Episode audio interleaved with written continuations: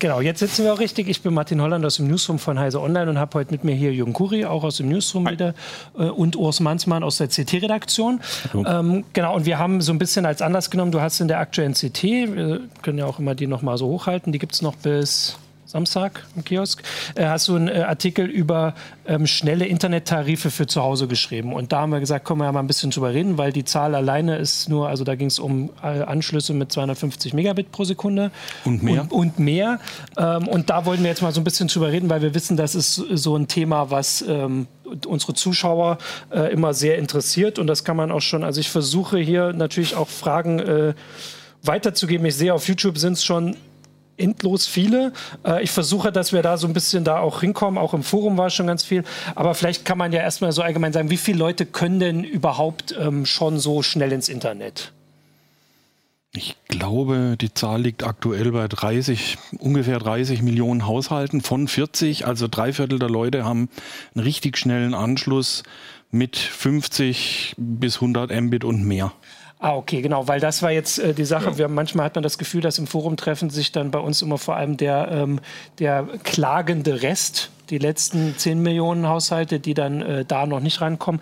Wobei aber äh, also 50 sind hier, glaube ich, auch die meisten, dass sie es zumindest schon haben. Ähm, genau. Und ja, also äh, wie muss man da, also wie verteilt sich das? Das ist schon immer noch einfach Stadt. Stadt sind die? Nicht, nicht ganz. Also es gibt durchaus auch in Städten schlecht versorgte Gebiete, mhm. da wo die Struktur nicht stimmt. Mhm. Ähm, ist aber eher die Ausnahme. Wer in der Stadt wohnt, hat üblicherweise gut Bandbreite. Auf ja, dem Land ein, draußen wird es dünn. Ja. Ein Kollege hier aus der Redaktion der Name Georg Schnurer wird einem ja, was sagen, der hat da ganz schlechte Erfahrungen mit, weil er in, in, so einem Gebiet wohnt, was eigentlich mal Industriegebiet und Schrebergärten waren und jetzt ist es irgendwie auch Wohngebiet und da ist einfach kein Platz, also sind keine Kabel verlegt und das Kabel verlegen wäre teuer und das wäre irgendwie nur für vier, fünf Ich glaube, das hat sich inzwischen so. erledigt. Inzwischen ist es besser geworden natürlich, äh, gab es auch einen gewissen, sagen wir mal, Druck dahinter. Aber das kann natürlich passieren, dass man irgendwo in, in einem Gegend wohnt, das vielleicht spät erschlossen wurde oder spät erschlossen wurde und falsch geplant. Ne? Also wenn ja. man ja heute ein Neubaugebiet erschließt, geht man eigentlich davon aus, dass man da für einen schnellen Internetzugang ja. sorgt, aber es gibt halt Bauplaner, die sowas möglicherweise heute noch vergessen. Äh, da kann man natürlich auch in den mhm. Städten Pech haben.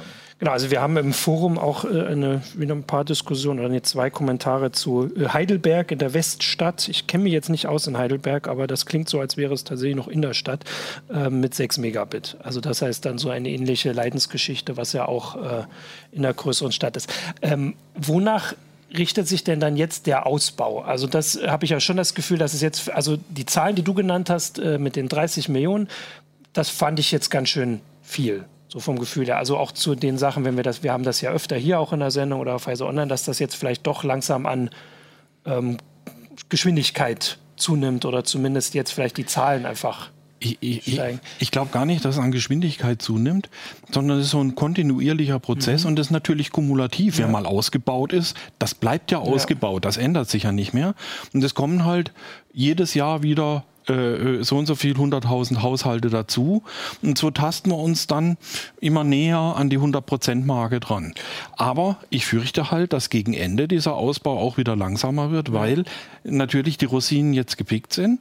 Da, wo ich viele Leute mit wenig Aufwand erreiche, das ist ausgebaut. Ja. Und da, wo ich wenig Leute mit viel Aufwand erreiche, ist noch nicht ausgebaut. Wie muss man sich denn den Ausbau vorstellen? Also es ist ja wahrscheinlich nicht so, dass jetzt gerade da die Kabel noch verlegt werden, sondern oft ist um, also die mhm die Geschwindigkeitszunahme ist ja auch die neue Technik bei der Telekom immer Supervectoring. Hm, Oder ist das zwei, zwei ja, Dinge? Das eine, ja. das eine ist Supervectoring. Das wird ja. dort äh, natürlich da, wo heute neu ausgebaut wird, kommt Supervectoring hin. Mhm. Und da, wo früher mal einfaches Vectoring oder VDSL ohne Vectoring ausgebaut worden ist, da wird mit Supervectoring nachgerüstet. Das heißt, die alten Ausbaugebiete werden aufgerüstet. Da werden nur die Line-Cards getauscht in den Genau, da wird gar Kästen. nicht neues Kabel. Und bei neuen Ausbaugebieten, da wird tatsächlich ein Kabel verlegt, nämlich ein Glasfaserkabel, hin zum Verteilerkasten, da wo Vectoring neu eingerichtet wird. Und ab Verteilerkasten geht es dann bis jetzt noch über die Telefonleitung über Kupferkabel, äh, Kupferkabel weiter. Also man sieht es auch teilweise auch hier in Hannover in der Liste oder so, da sind sie teilweise noch am Glasfaserkabel verlegen, weil der Ausbau ist ja jetzt nicht nur die Endkundenleitung. Also, also wenn, wenn wir jetzt mal von der Telekom vor allem reden, die immer noch die meisten Anschlüsse hat, ähm, die baut ja im Prinzip ein hybrides Verteilernetz. Du hast ein Glasfaser, also zumindest das, was sie jetzt bauen, ist Glasfaser bis zum Kabelverzweiger. Das sind halt die Kästen, mhm. die auf der Straße stehen, ja. wo die Dieselams drin stecken. Ähm, und ab da geht es dann halt weiter, was du gesagt hast. Und wenn du einmal Glasfaser bis zum KVZ hast, dann hast du natürlich das skaliert natürlich sehr einfach nach oben, was du da über, bis zum KVZ kriegen kannst mhm. und kannst dann eben vom KVZ weiter äh, entsprechend aufrüsten und neue Technik. Das geht dann relativ ja. einfach. Du musst halt erstmal äh, mit dem Glasfaser bis zum, bis zum KVZ kommen. Und das ist das, was die Telekom auch Glasfaseranschlüsse genau. nennt. Also diese so. sogenannte FTTC, also Fiber to the Curb, heißt ja, du legst Glasfaser bis zum praktisch bis zur Straße, bis, mhm. bis zum, bis zum ja, bis zum öffentlichen, soweit das öffentliche Gelände reicht und gehst von da aus weiter. Und das nimmt die Telekom als Glasfaseranschlüsse. Ah, okay. Die, die Glasfaseranschlüsse für eine Telekom sind nicht nur die Anschlüsse, die direkt bis ins Haus, also FTTB, ja. äh, FTTH, FTTH ist äh, genau, mit ja. Glasfaser machen. Was ich da jetzt ähm, noch überlegt habe, du hast ja gesagt, dass für dieses Supervectoring muss nur in den grauen Kästen, ich sage das jetzt immer mal so ein bisschen einfach, ich habe jetzt die Begriffe wirklich nicht im Kopf. Die sind grau. Genau, die, die grauen Kästen. Ja, manchmal sind sie auch et etwas schräg angemalt. Genau, ähm, dass da ähm, nur die Technik drinne, nur in Anführungsstrichen die Technik drinne ausgetauscht werden muss, um quasi den äh, von dort zu den Haushalten dann Supervectoring und dann 250 Megabit anzubieten warum, genau, jetzt kommt die Frage, aber du kannst ja vielleicht das auch gleich nochmal. Ähm, hat die dann, hat die Telekom schon in allen diesen grauen Kästen, wo das geht, diese Dinge reingemacht oder woran, weil das kann ja nicht lange dauern, quasi die Dinge auszuwechseln. Da, äh, da wo ausgewechselt ja. wird, da sind heute schon 50 Mbit und mehr, 50 oder 100 ja. Mbit vorhanden und dann werden diese Baugruppen gezogen und durch welche ersetzt die 250 können. Ja.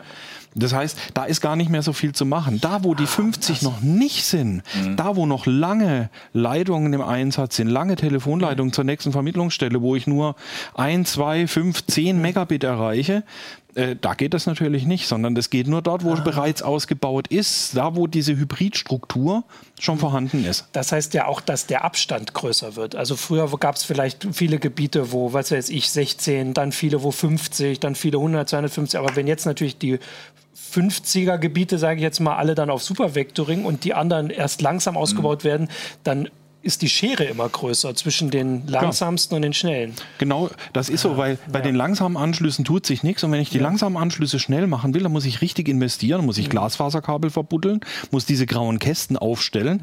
Da stehen heute kleine graue Kästen, da müssen große graue Kästen hin, nämlich die kleinen grauen Kästen sind Kabelrangierfelder mhm. und die großen grauen Kästen, da ist aktive Technik drin. Ah, okay. Das ist dann natürlich das Problem, wenn jetzt irgendwie, bei, man sieht immer wieder diese Berichte oder so, wenn dann irgendwie so einer der äh, Hidden Champions, der versteckten Weltmarktführer, die in ihrem Schwarzwaldtal sitzen, jammert oder so, dass er kein schnelles Internet hat. Der hat dann natürlich das Problem, dass ähm, da auch erstmal Glasfaser hin muss, mhm. damit er schnelles kriegt. Und das lohnt sich dann oft in diesen winzigen Industriegebieten mitten im Schwarzwaldtal nur sehr spärlich, äh, um das dann wirklich kostenmäßig zu rechtfertigen. Und es gibt keine Verpflichtung oder sowas, die trotzdem anzuschließen. Ja. Also das wird eigentlich nur gemacht, wenn, wenn es sich lohnt. Das wird seit ganz vielen Jahren diskutiert mhm. und gefordert, aber es ist eine Kostenfrage. Wenn man tatsächlich eine Verpflichtung reinschreiben würde, dann müsste das ja irgendjemand bezahlen. Ja. Und so ein Anschluss von einer Firma im Schwarzwaldtal kann durchaus mal eine mittlere sechsstellige Summe kosten. Mhm.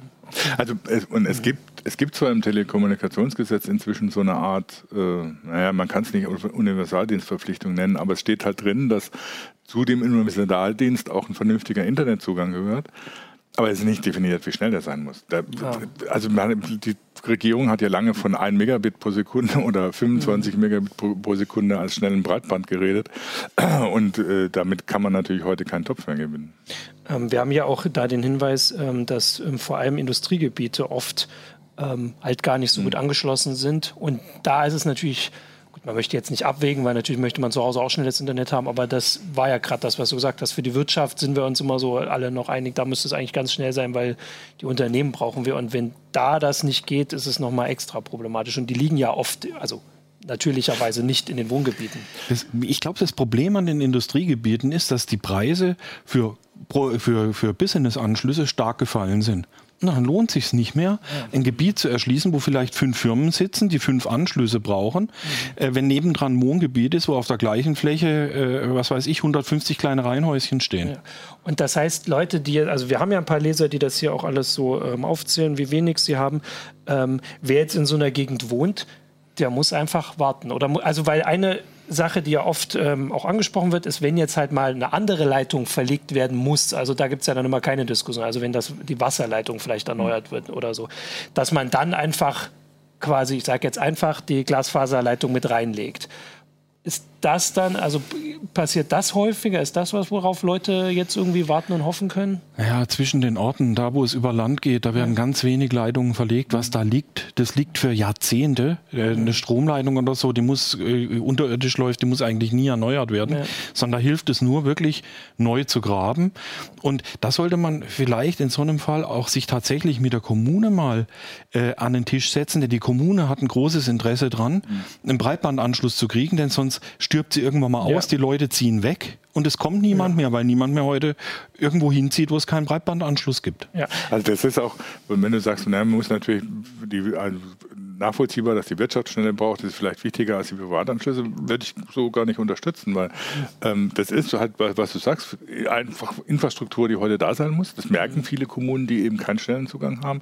Es gibt, gab ja auch die Frage, warum die Kommunen das nicht selber in die Hand nehmen. Es gibt teilweise Kommunen, die das versuchen. Da gibt es natürlich dann auch teilweise dann auch Regulierungsprobleme oder rechtliche Probleme, äh, was der Staat darf und was nicht. Ähm, und auf der anderen Seite ist es natürlich auch eine Kostenfrage. Ne? Ja. Nicht jede Kommune, jedes Dorf hat Geld oder so, dafür eine Glasfaserverkabelung im, im eigenen Gebiet zu sorgen.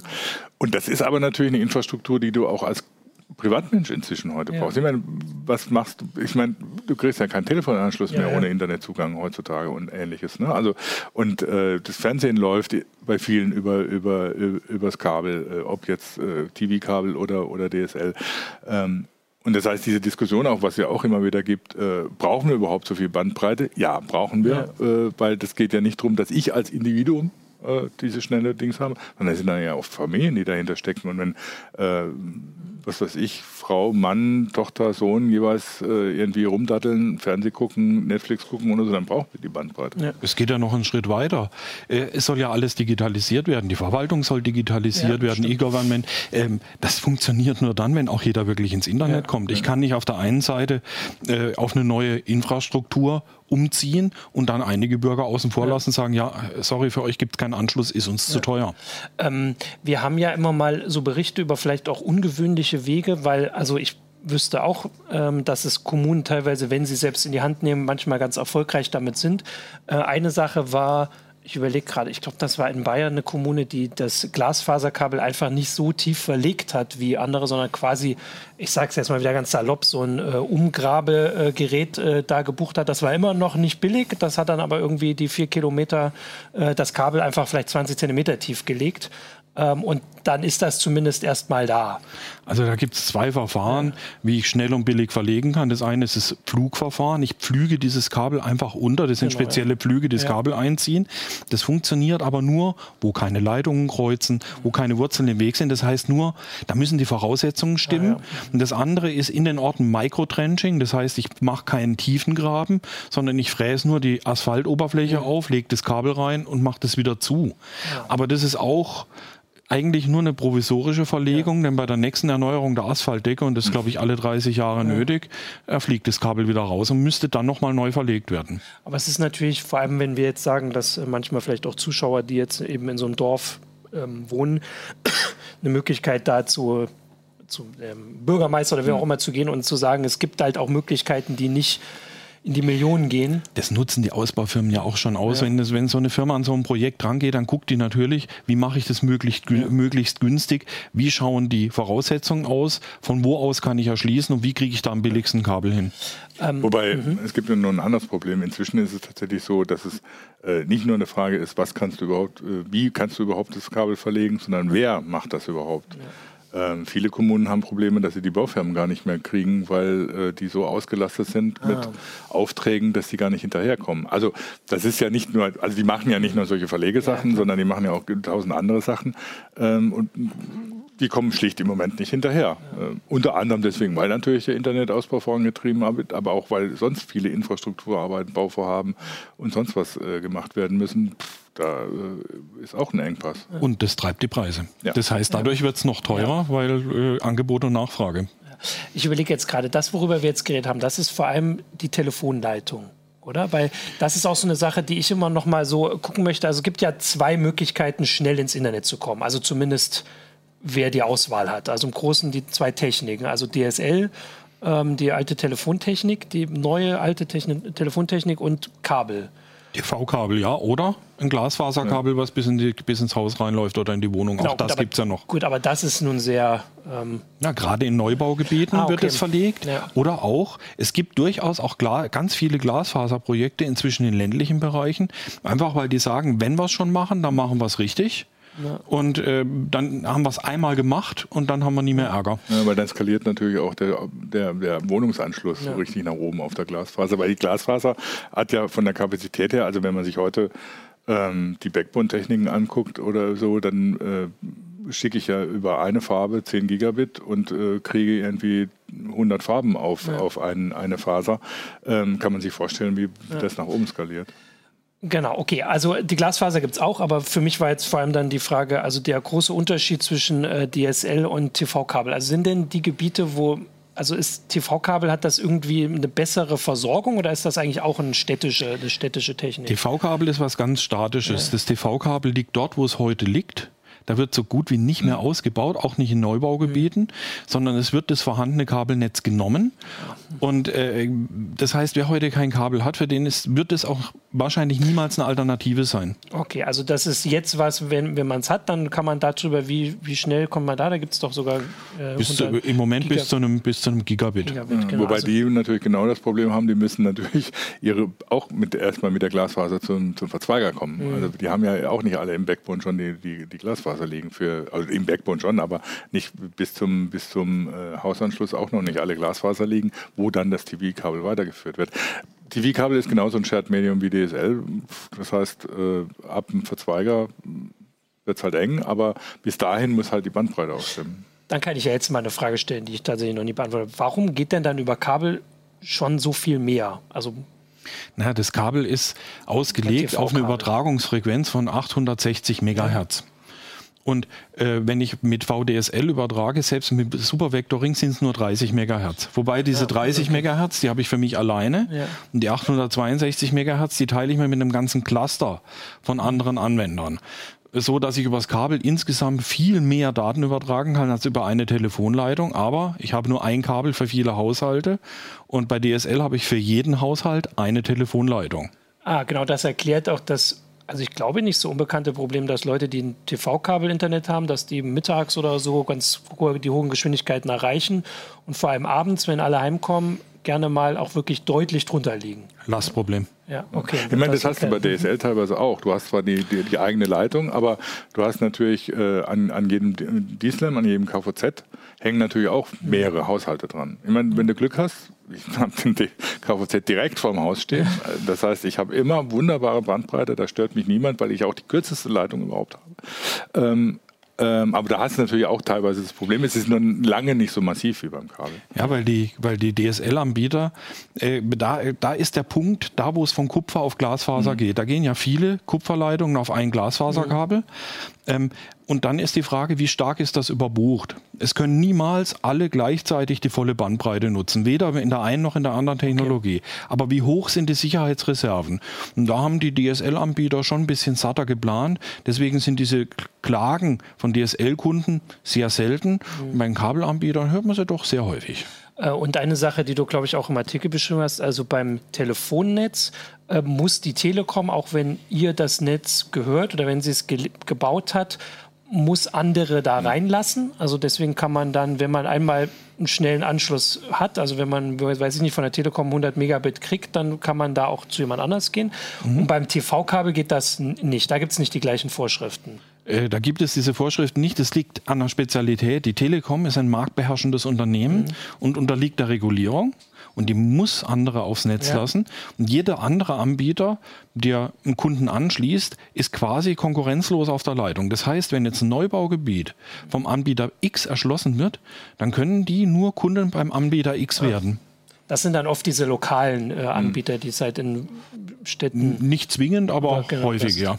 Genau, und beim äh, TV-Kabel sind die keine Monopolisten, weil sie immer nur so regional begrenzt. Äh, aber da sind naja, sie ja aber, aber da, da, wo ein äh, Kabelanbieter sein Kabel verlegt hat, da ist er auch Eigentlich für den jeweiligen Kunden genau. auch Monopolist. Ich habe nur die Wahl, wenn ich beim Kabelanbieter X bin, entweder das ja. Kabelangebot von X zu nehmen oder darauf zu verzichten. Ja, okay. Aber du hast auch geschrieben, dass es ähm, da jetzt, also dass nicht bekannt ist, dass das jemand irgendwie, äh, jemand, also ein Anbieter, was ist das, Unity Media zum Beispiel oder Pure? Nee, äh, die meinte ich gar nicht, sondern ich meinte äh, echt den kleinen Lokalprovider X, der das Neubaugebiet mit 200 Einheiten, Ach so. Äh, äh, da hat noch keiner irgendwie unverschämte Preise okay. genommen, gesagt, äh, da kann ich jetzt den Leuten, habe ich jetzt die Hand an der Gurgel, ja. sondern das sind alles eigentlich marktübliche Preise. Da kann man ja trotzdem mal, wir haben ja jetzt heute ein paar Zuschauer, können wir ja mal fragen, also falls jetzt jemand doch das Gefühl hat, dass er die Hand an der Gurgel hat oder die Hände an der Gurgel, kann er das ja hier auch mal reinschreiben. Ähm, genau, also das sind so die, ja, die, die technischen Hintergründe so ein bisschen. Ich kann auch äh, aus meiner Erfahrung sagen, ich bin ja äh, vor ein paar ähm, Monaten umgezogen. Als ich das erste Mal in der Wohnung geguckt habe, es gibt ja diese Karte, die hast du auch im Artikel verlinkt von der Telekom, da kann man direkt die Adresse äh, eingeben und sieht, welche Geschwindigkeiten da ähm, verfügbar sind. Und ich glaube, da waren es noch 50 als ähm, ähm, als höchste Geschwindigkeit. Habe ich tatsächlich einen Moment überlegt, ob wir da hinziehen wollen. Ähm, und jetzt, äh, ein paar Wochen später, als ich dann wirklich den Anschluss gebucht habe, waren es dann, also konnte ich jetzt 100 machen. Und das ist dann dieser super Vectoring-Ausbau. Vielleicht sogar 250, weil ich weiß nicht, warum die Telekom nee, genau. verstecktes Angebot ja. ein bisschen. Wenn ich 250 ja. haben will, sehe ich das nicht unbedingt gleich, ja. sondern ich kriege erstmal nur 100 angeboten. Also ich wollte Aber auch 100, nur 100. 100 ist Vectoring. Okay. 250 ist Super Vectoring. Ah. 50 ist ganz normal VDSL. Genau, also das war äh, das, was ich mitgekriegt habe. Genau, das kann ich ja zumindest, also diese Karte ist äh, deswegen, äh, zumindest in Städten würde ich jetzt mal sagen, tatsächlich was, wo man immer mal wieder gucken kann. Und ja, das ist was Dynamisches, es ja, ändert sich ja. ständig und zwar immer nur in eine Richtung. Äh, der Ausbau wird verbessert. Genau, also da wird es immer mehr. Bei dem Kabel muss man noch eins dazu sagen, hat, hat Cap, äh, Capellino gerade erwähnt, stimmt. Also es gibt jetzt beim, beim Kabel ja auch das Problem mit den Monopolisten. Wenn Vodafone äh, Unity Media übernehmen will, die müssen müssen jetzt Kompromisse machen ähm, und zum Beispiel Telefonica auch aufs Kabel drauf lassen, mhm. weil sie sonst Probleme mit den Kartellbehörden kriegen. Ja, ich glaube, das ist eher ein, ein, ein Angebot ja, von denen, dass sie, dass sie die Genehmigung kriegen. Und das ist noch nicht Regulierung, ja. das ist schon erstmal noch Kartellrecht. Aber es kann natürlich passieren, dass wenn die Konzentration vor, äh, äh, voranschreitet, da die Regulierungsbehörde irgendwann auch äh, meint, hallo, äh, da haben wir auch noch was zu sagen. Ähm, ich würde jetzt auch mal kurz, also wie gesagt, wir haben total viel äh, Zuschauerbeteiligung. Aber ich habe jetzt hier eine Sache, ich glaube, äh, von glücklicher Ikarius im Forum. Ich glaube, den einen Teil mit dem 100 und 250 Megabit, das haben wir schon so ein bisschen erklärt. Äh, aber er hat jetzt gesagt, das kennen ja auch viele, dass sie nun, also er hat eine 16 Megabit pro Sekunde Leitung äh, und dass er da über eine lange Zeit betrachtet nur so 63 Prozent der Geschwindigkeit gekriegt hat. Ähm, also ich weiß jetzt gar nicht, wie viele das sonst beobachten. Ist das ähm, Standard oder ist das äh, jetzt schon? Also er hat sich beschwert und sie haben gesagt, hm. das ist halt so. Also er kann da nicht irgendwie. Gerade bei den 16 Mbit Leitungen, ja. die sind von schlechter Qualität und die 16 Mbit, die da versprochen werden, kriegen die wenigsten. Das fängt so normalerweise bei 14 an. Das ist schon eine gute Leitung ja. und geht runter möglicherweise 2, 1 oder noch weniger Mbit, je nachdem, wie lang die Leitung ist. Ah, okay. Also das ist, ähm, das ist auch, habe ich auch direkt gemerkt, ne? als wir damals äh, dann die Möglichkeit hatten, dann von ADSL auf VDSL umzustellen. Erstens wurde es zuverlässiger. Und zweitens hatte ich plötzlich viel, also tatsächlich eine, eine, eine, Leitung oder so, wo ich sage, die kann ich richtig nutzen. Und das war eine, eine, doch eine relativ bezeichnende Erfahrung, dass diese Umstellung nicht einfach nur mehr theoretische Geschwindigkeit bringt, sondern die Situation auf dem Anschluss massiv verbessert. Und man kann, also es gibt jetzt keinen Rechtsanspruch, ähm, darauf, es gibt keinen Rechtsanspruch darauf, dass man die Geschwindigkeit kriegt, die man. Äh, jein, die haben ja so Produktinformationsblätter und da müssen sie angeben, was sie für eine nominale Geschwindigkeit haben, wie viel die Kunden im Durchschnitt kriegen und was ja. sie dem Kunden minimal äh, mhm. genehmigen. Und da kann es dann noch sein, wenn ich dann einen Antrag stelle, dass Sie sagen, ja, es tut uns leid, bei Ihnen ist die Leitung besonders schlecht, wir können Ihnen leider nicht das 16 Mbit Standardprodukt ähm, verkaufen, sondern Sie kriegen von uns nur das 2 Mbit Produkt, weil wir können mhm. die Werte nicht einhalten. Das gibt es dafür dann aber zum gleichen Preis. Und äh, da wäre jetzt, ähm, ähm, wenn man wechselt, ist ja trotzdem die Technik die gleiche. Also wenn ich den Anbieter wechsle, habe ich das gleiche Ich müsste die Technologie wechseln, ja. aber gerade da, wo ich diese 16 Mbit-Leitungen habe oder viel weniger, gerade da habe ich meistens keine Alternative. Ja. Genau, das war das. Wir haben ja auch, ähm, ich glaube, auf YouTube war dann so ein Hinweis, ob man das nicht zum Beispiel, also zumindest auf dem Land mal auch anders probieren könnte. Also hier wird was mit Richtfunk ob man äh, nicht so ein Dorf äh, mit Richtfunk anschließen kann. Also ich, ich gehe jetzt mal davon aus, dass es nicht um einen einzelnen Hof geht. Was spricht da dagegen oder warum sieht man das gar nicht, glaube ich? Naja, Richtfunkstrecken für die Erschließung von Dörfern, die bringen einfach nicht die Leistung, die ich brauche, um damit eine große Zahl Haushalte zu versorgen und die sind relativ teuer im Betrieb. Ja. Deswegen verlegen die Firmen, die sowas erschließen, dann auch lieber ein Glasfaserkabel, als auf Richtfunkstrecken zu setzen. Ah, okay. Richtfunkstrecken sind auch technisch nicht ganz trivial, äh, um die tatsächlich zuverlässig zu haben. Ne? Das ist ja je, je nachdem sogar vom Wetter abhängig, ob es gut funktioniert oder nicht. Und das ist, also um eine zuverlässige Leitung zu haben, würde ich das nicht machen. Ja. Ähm, also das ist was anderes, wenn, wenn, du, wenn du jetzt an LTE-Ausbau oder, oder, oder 5G dann denkst. Das ist natürlich dann irgendwann, wenn mhm. die Masten stehen oder schon eine Alternative. Aber da musst du natürlich auch das Kabel zum, zum ja. Mast haben. Genau. Also die gehen ja nicht, sind, ist ja eine reine, reine, reine Funkstrecke, sondern die, die, die Masten, wo die stehen, sind ja auch per Glasfaser angebunden. Ja. Das heißt, du musst da auch in das Netz investieren. Das ist die Frage, ob du da nicht gleich irgendwie so äh, ein KVZ mit Dieselams hinstellst, statt, mhm. statt dann alle mit LTE zu versorgen.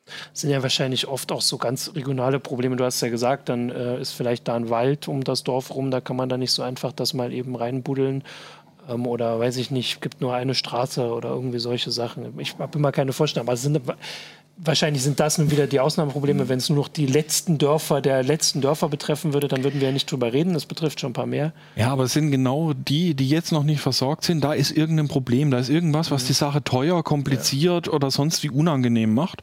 Und deswegen lassen das die Firmen links liegen und ja. kümmern sich erstmal um die, wo sie mit weniger Aufwand äh, Hausanschlüsse herstellen können. Ähm, ich habe jetzt hier auch noch äh, eine, oder eine, eine Anmerkung noch ja. zum, zum Technologiewechsel oder wenn du auf einer Technologie bist, dass es ausbaust. Martin Treichel hat mit Recht angemerkt, dass zum Beispiel, wenn du jetzt aufs Kabel gehst, das heißt nicht unbedingt, dass du dann die 1 Gigabit kriegst oder die 2,5, die dann DOCSIS 3.1 verspricht oder sowas, weil die haben natürlich das Problem, das ähnliche Problem wie die, wie die Telekom-Anbieter, also Telekom mit C, nicht mit K, ähm, dass sie, wenn die Technik nicht auf dem neuesten Stand ist, dann funktioniert die neue, äh, der neue Standard, zum DOCSIS 3.1 zum Beispiel, mit nicht, weil die Leitungen das nicht hergeben oder die passiven und so. aktiven Komponenten das nicht hergeben. Okay. Das heißt, die müssten da auch investieren, um das zu machen. Das heißt, wenn du jetzt Glasfaser hast und Vodafone sagt, ja, wir machen jetzt überall 2,5 Gigabit, heißt es das nicht, dass du das dann auch tatsächlich mhm. kriegst, weil das hängt davon ab, ob die Infrastruktur stimmt. Und das hängt natürlich zum Beispiel auch noch davon ab, wie deine Hausverkabelung aussieht. Es gibt viele äh, TV-Kabel-Hausverkabelungen, die sind 30, 40 Jahre alt oder so, da kriegst du keinen Gigabit über die Leitung in, in den Häusern. Ja. Ähm, da müsste man, die, müsste man die umstellen, um ja. überhaupt einen Breitbandanschluss drüber ja, zu kriegen. Okay. Also das ist ja, ja. immer alles nicht ganz so trivial, sondern äh, wie man so gerne sagt, es hängt immer davon ab, wie die äh, Verhältnisse sind.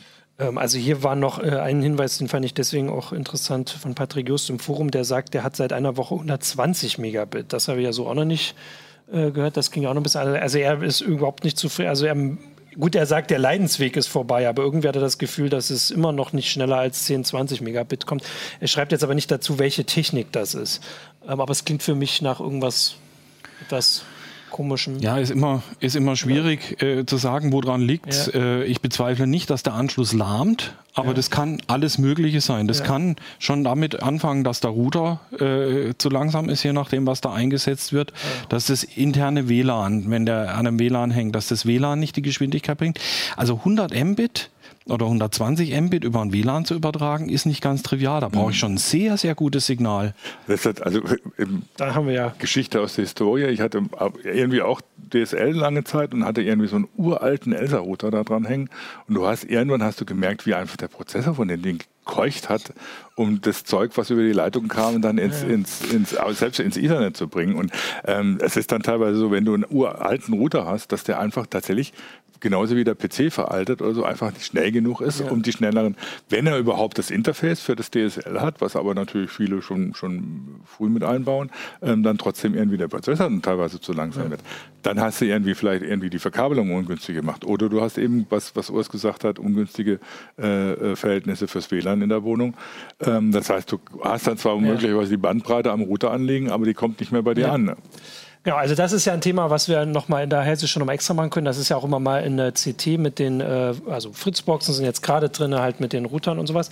Aber wir haben ja schon auch äh, auf jeden Fall ein paar ähm, Hinweise darauf, ähm, ob man das denn nun alles braucht. Darüber können wir ja auch noch ein bisschen reden. Ich würde aber vorher mal kurz sagen, wir können ja, also wir haben ja heute ganz rege Zuschauerbeteiligung hier, vor allem auf YouTube, auf Facebook gucke ich gleich nochmal.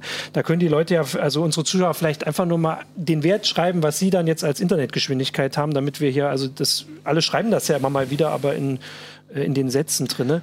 Also wie gesagt, ich komme auf 100 Megabit pro Sekunde 100. zu Hause. 250. 250. Aber auch mit Vectoring noch. Genau, und also, dann Vielleicht sollten wir, bevor wir, ob ja. wir diese Bandbreite überhaupt brauchen, nochmal über, über Glasfaser sprechen. Ja. Also weil es wird ja immer gesagt oder so, klar, Telekom, Betrüger oder so, das ist ja gar kein richtiges Glasfaser.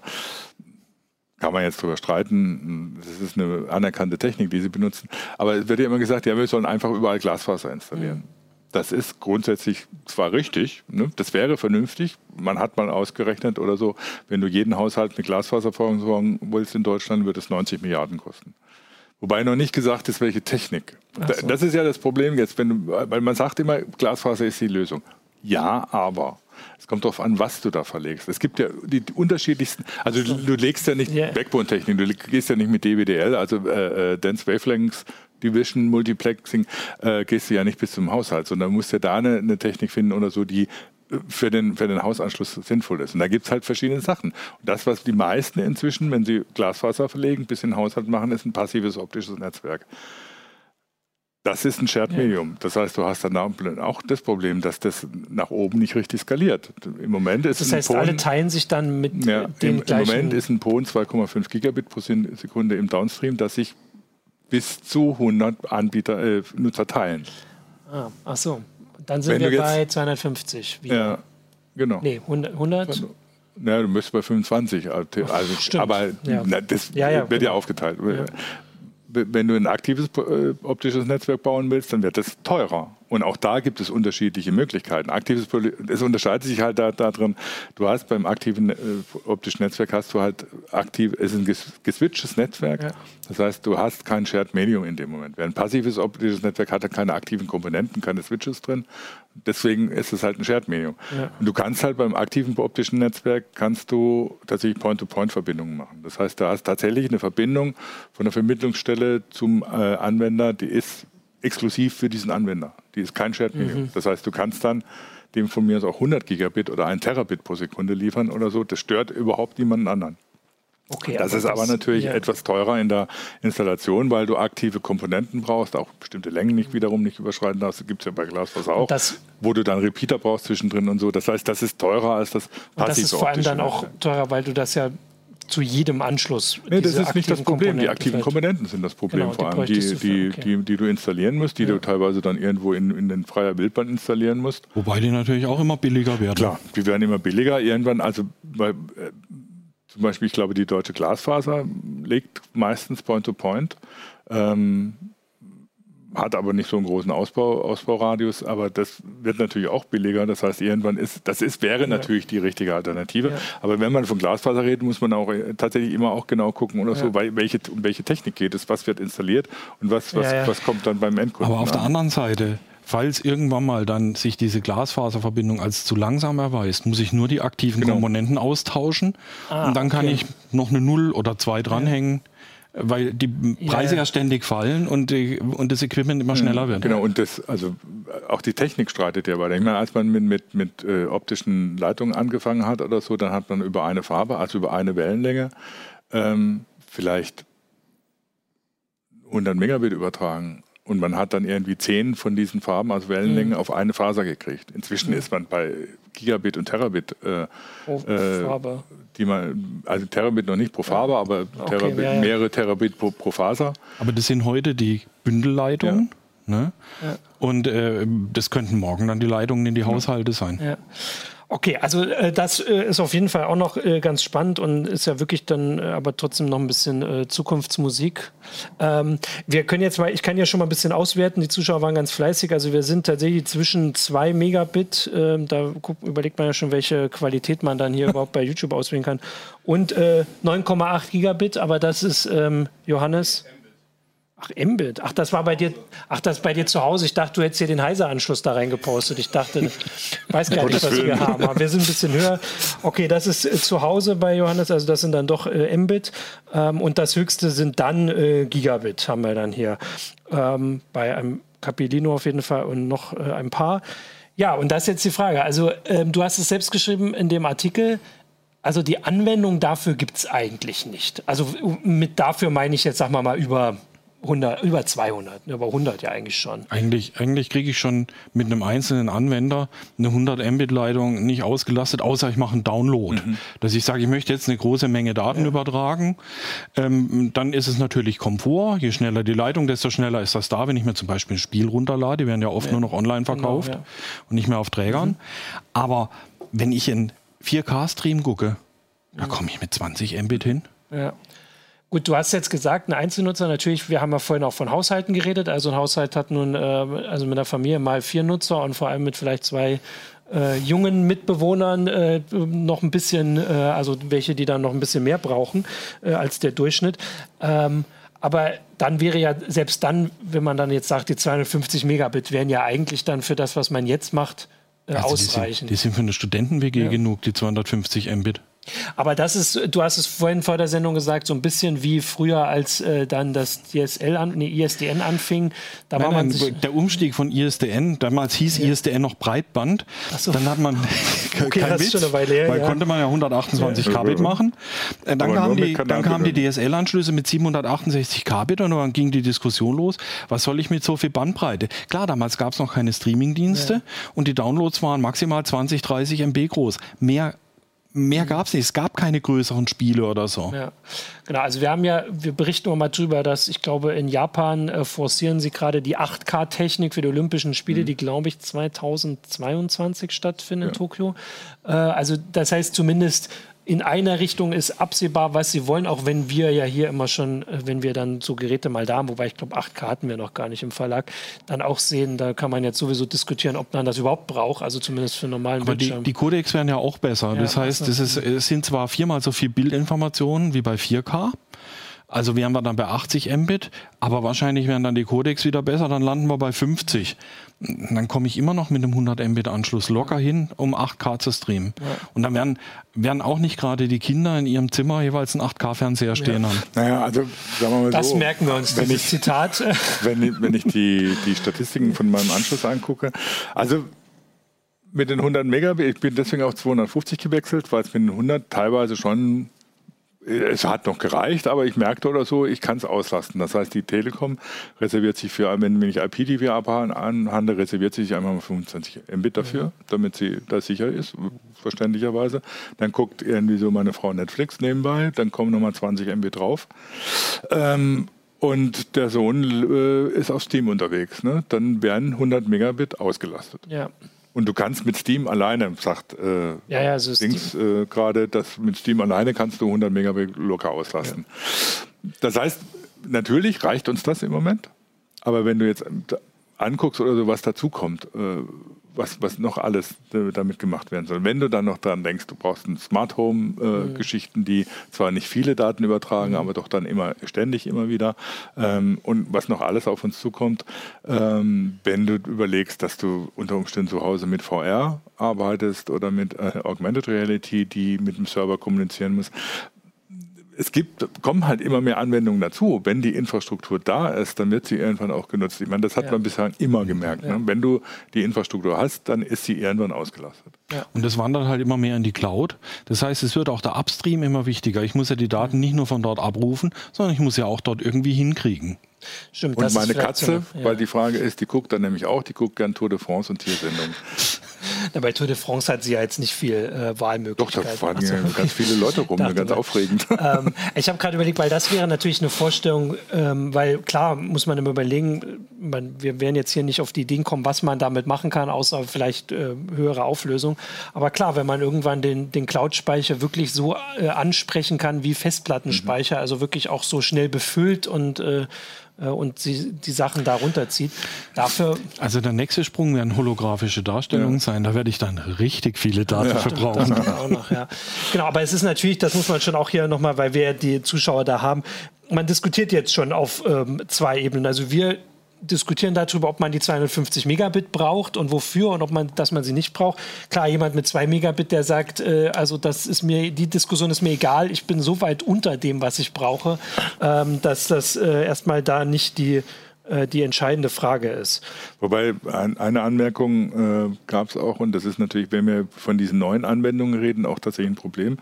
Ähm, die ganzen DSL-Sachen sind ja alle asymmetrisch. Ne? Das heißt, der Upstream ist immer noch stark begrenzt. Ja. Kabel auch. Kabel selbst, auch, ja. selbst, äh, selbst bei den Glasfaserangeboten ja. ist oft asymmetrisch. Und das ist natürlich für solche neuen Anwendungen teilweise ein echtes Problem, ne? dass du dann im Upstream zu wenig hast, dass die Reaktionszeiten so lang werden. Oder genau, das wäre jetzt für Cloud-Speicher wie eine Festplatte benutzen, wäre das ein Problem.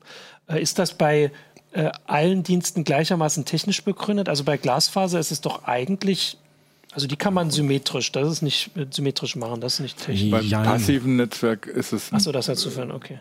ist ein Problem halt, weil es ein Shared Medium ist. Das heißt, du musst immer gucken oder so, ah, welche mhm. Bandbreite du ja. wem zur Verfügung stellst und wofür. Bei, bei äh, Vectoring und bei DSL ist es einfach nur eine Frage, wie man es wie man's verteilt, mhm. die Gesamtbandbreite, wie man das auf Up- und Downstream verteilt.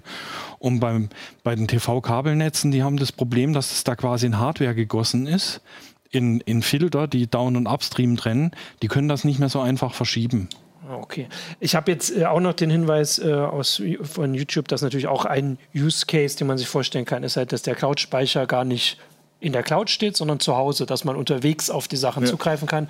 Das ist natürlich auch absolut schon vorstellbar, dass das damit dann wichtiger wird. Wenn, ja, aber dafür, brauche ich, dafür brauche ich einen Upstream. Ja. Das ist ja noch wichtiger, genau.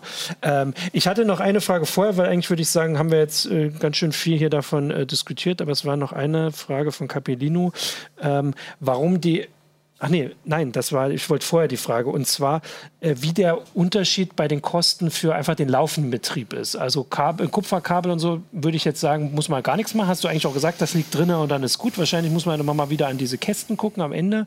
Bei Glasfaser müsste das Gleiche sein und bei äh, TV-Kabel doch auch. Oder gibt es da große Unterschiede, dass man sagt, ein Glasfaserkabel muss man angucken? Eigentlich nicht. Die laufenden Kosten, das sind Stromkosten und ja. Maintenancekosten, nämlich das Einrichten und das, und das Kündigen von Anschlüssen und die Störungsbehebung, wenn irgendwo mal was schief geht, wenn was kaputt geht, ein Kabel absäuft, eine Komponente kaputt geht, eine aktive.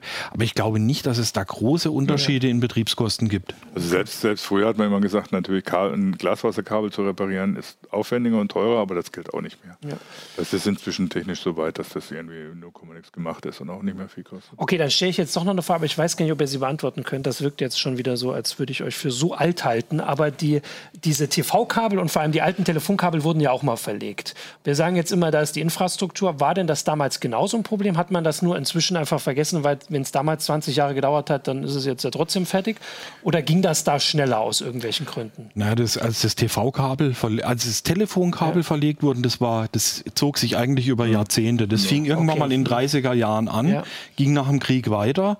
Und ich kann mich erinnern, dass meine Eltern in den 70er Jahren noch monatelang warten mussten, bis sie einen Telefonanschluss mhm. bekommen haben, okay. weil die einfach die Kapazität nicht so schnell ja. schaffen konnten.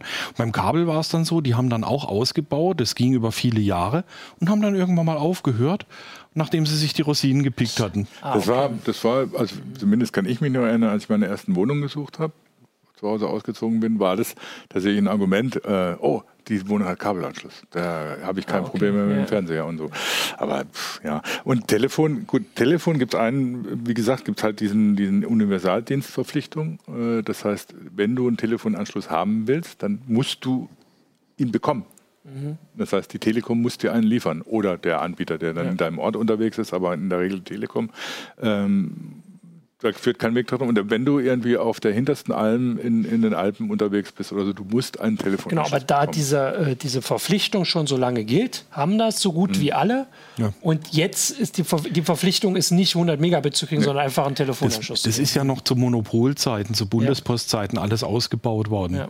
Weil dieser Anspruch ist ja dieser Universaldienstanspruch ist ja älter als die Privatisierung. Der mhm. galt ja schon zu Bundespostzeiten und ist deswegen damals auch ohne Rücksicht auf, auf Kosten, ist damals ausgebaut worden. Ich meine, man muss sich nur mal alte, was weiß ich, alte Krimis angucken.